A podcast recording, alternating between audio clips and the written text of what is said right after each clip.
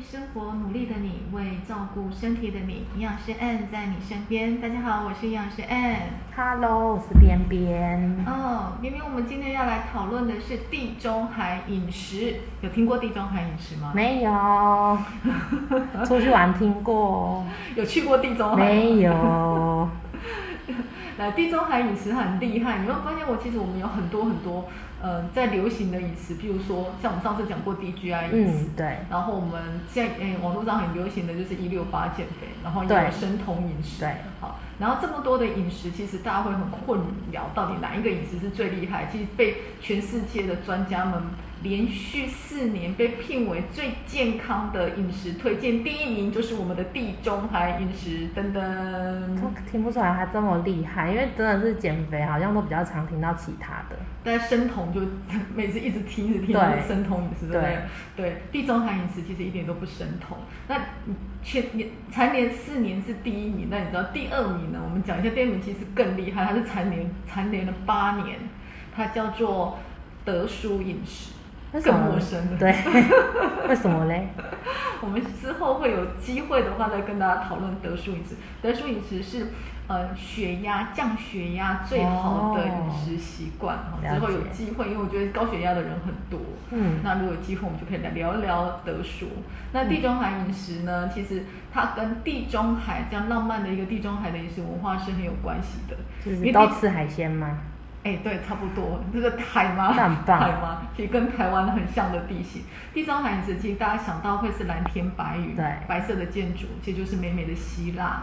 嗯，对对。那地中海饮食呢，其实是源自于在一九四零年跟一九五零年地中海附近的国家，特别是希腊、意大利的南部跟西班牙，还有一些土耳其啊这些传统的饮食。好，那它有什么特色呢？其实就像我们刚刚想象的，它的国家的地形环境，第一个它周边都是海，所以它的海鲜特别的多。哦捕鱼，对，海鲜很多，对。然后鱼类其实就是桌上最常最常吃到的。嗯。然后在地中海那边，其实我们对国外的认知，他们很喜欢吃生菜、蔬果，哦对。像比如说他们的生菜里面一定会有小番茄啊，这种水果类一定会入到菜里面去。然后再来呢，他们不是吃米饭，他们是吃麦，吃面包。然后你就想象它的面包就是黑黑，呃，不是说黑，就是深色的，它是黑麦去做色的对。嗯，全麦面包或我记得我们那时候去玩的时候啊，早上、中午，就算你今天有饭，人家可能为了东方人来，他会有饭，但旁边还是有面包。然后面包真的超好吃，它超嫩的。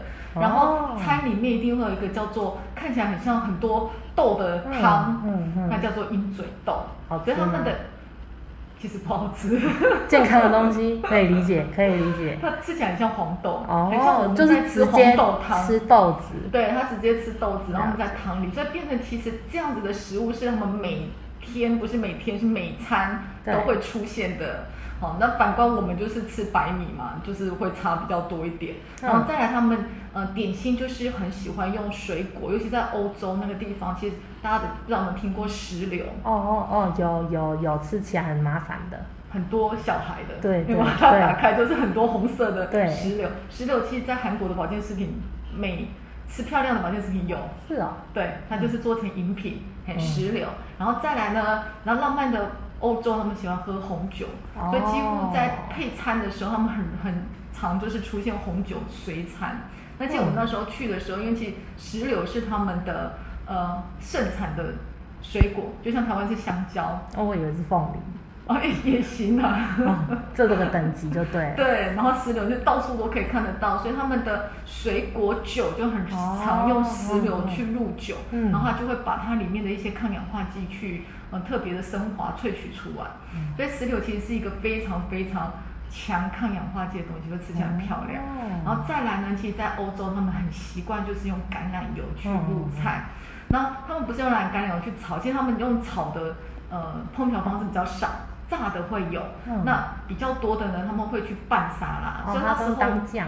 对，所以那时候我们去的时候，只要一坐下来啊，他就是送他们的沙拉，那个生菜还不是在你桌前的，它是一大盘的在前面。盆那样。对，一盆，然后你就是去接到自己的盘子里面，嗯。然后再来呢，它中间会有一罐油，哦，那个就是橄榄油去做的油醋酱，对，然后他们也会用石榴去做成果醋酱，哦。就这样子去淋，所以这是他们每餐就会出现，嗯。然后都是冷的，嗯那对我们来讲嗯会很不习惯的地方就是，其实欧洲不温暖，哦，他们不太吃烫的要死的汤。对可能他们嗯。就是菜都是冷的，了解好然后再来呢，其实，在欧洲很常听到，就是他们的法式的料理很喜欢用一些香料，对。像香草，对，对对对，然后其实很长的呃洋葱啊、大蒜啊，嗯。这些都是很容易进到迷迭香，嗯啊就是嗯欧式料理、西式料理都会出现的。然后再来他们很容易很容易吃到就是坚果，哦，尤其在沙拉里面。哦，他们都在放对，然后他们坚果很多，我记得我那时候去，只要名产店啊，它的坚果就很大卖包坚果。对，他直接哦卖坚果，然后是他们算是特产吧，哦什么腰果啊、杏仁果都很多。哦对，我记得我那时候还买开心果回来。台湾的开心果很大颗，对他们开心果很小颗指，甲不一样啊。一样，但是就是很小颗，然后重点是很多还没打开，哦哦哦你知道没打开有多困扰？很硬，对。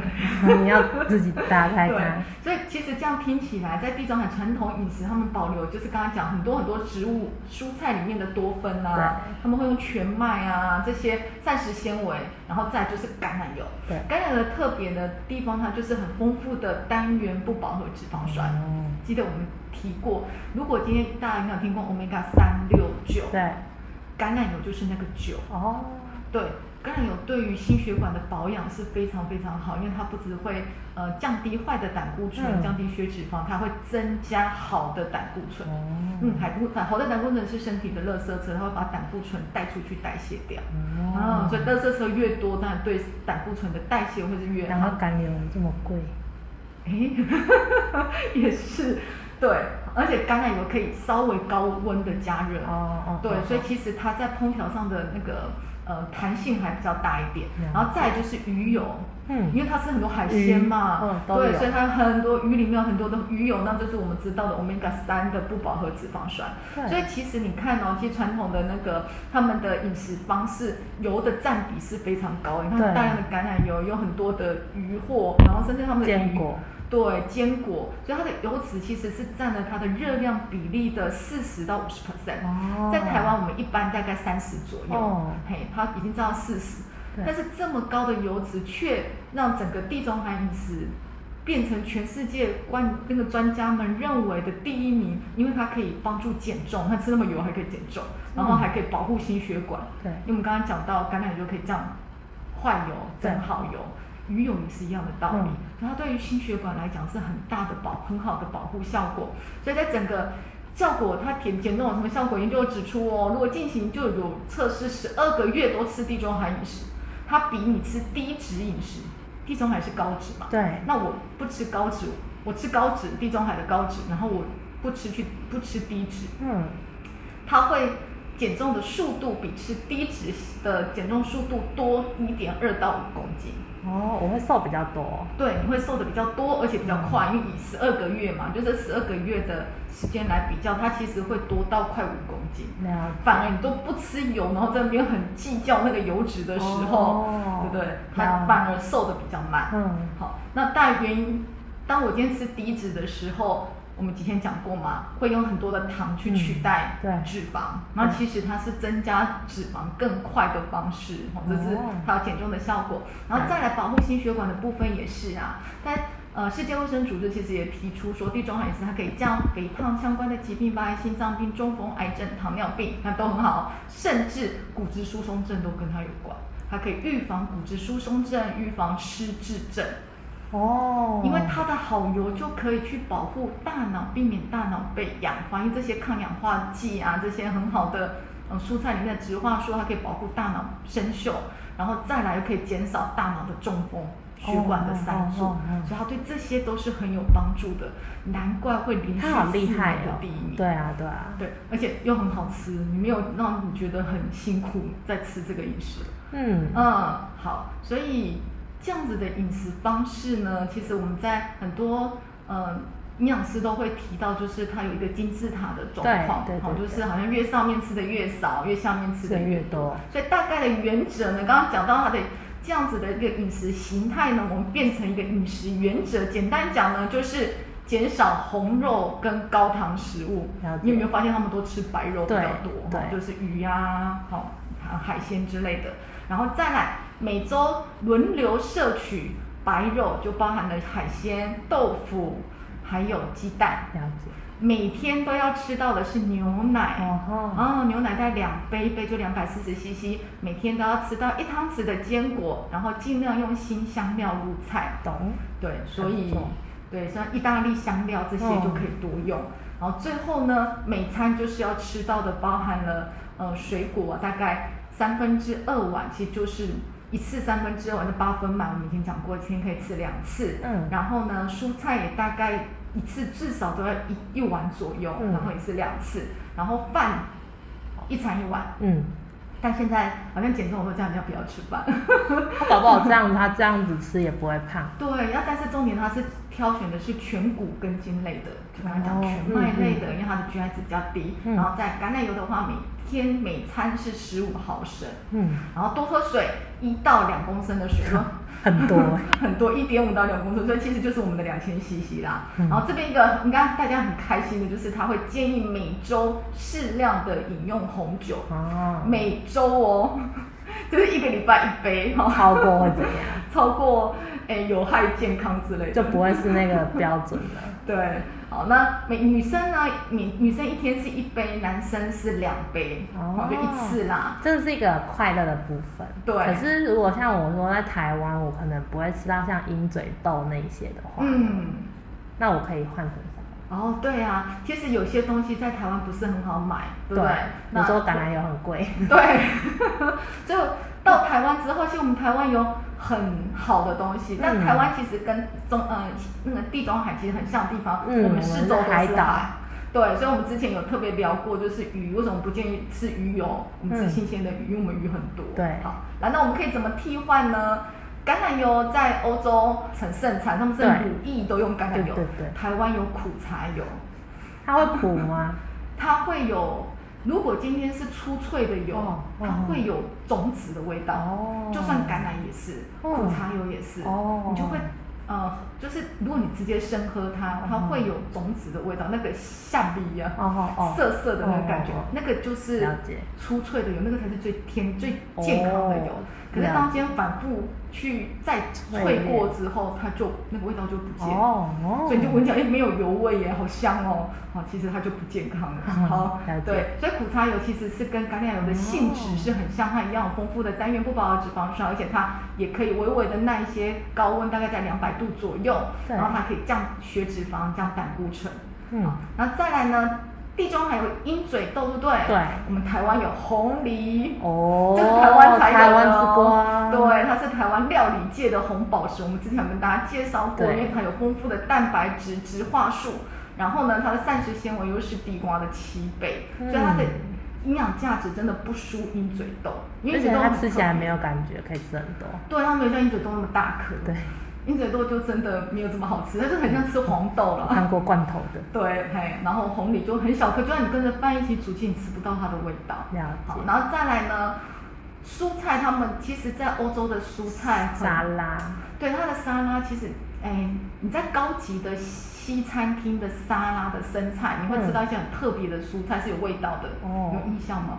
就跟我们那个莴苣的那种便利商店的，就是它那一落盒差那一盒的那个沙拉的生菜是很贵的，它里面嗯就会有一些有味道的菜。哦，是也比较五颜六色？对对对，了解，对。那其实换到台湾，台湾蔬菜一点都不少，是真的没有错是。很多。就是我们在讨论说，最近疫情，有没有大家都要自己煮，其实菜也没有挺贵的，菜还蛮便宜对菜价，大家对平常都买得了。对，所以其实我们可以广用彩色的蔬菜，譬如说甜椒啊、茄子啊、红苋菜。哦，我知道，那好像是对身体还不错，对然后煮了会红红的。对对对，就有人说它里面的铁含量比较高。哦然后再就是火龙果哦吼，跟芒果。那其实完全不用多考虑，台湾有的还很多，对，更多元一点，更多元一点就很多。然后鱼当然台湾就不输嘛，那当然鱼种一定会不一样啊，他们把游到怎么样来？所以台湾其实有，那也算深海鱼比较多。对，因为它其实至少地中海还挺大的。对，然后呢，我们有金鱼呀，然后我们有秋刀鱼，哦，我们还有自己养殖的石目鱼，哦，也是。对，其实这些的油脂含量都不算低啦，那去去吃它，然后最后在新香料部分，台湾没问题啊，香大蒜啊、洋葱啊、葱啊，其实这些都很多，嗯，而且在我们的煮菜的时候，你放进这些。呃，新香料进来的时候，其实它有一个好处，因为它的味道比较浓郁，你会减少盐的使用量。哦，你不会想要吃的那么重咸。对，所以其实它可以减少盐的使用，菜就会很美味。所以这些都是可以多运用在我们的菜里面，就把地中海饮食放到台湾来了。对，嗯，那还不错，而且有一种照这样吃就会瘦的幻觉。目前有这个幻觉。不错哦，所以我们可以开始试着落实看看。嗯，那今天就跟大家分享到这里哦。好哦，我们下次见。学到一个，大家拜拜。拜拜。如果您喜欢我们的内容，欢迎追踪宇康的 Facebook 和 Instagram，并订阅我们的 Podcast。我们每周都会分享不同的流行议题和健康资讯。当然，如果您对今天的主题有任何的建议，也欢迎在 IG 留言告诉我们。我们下次见喽。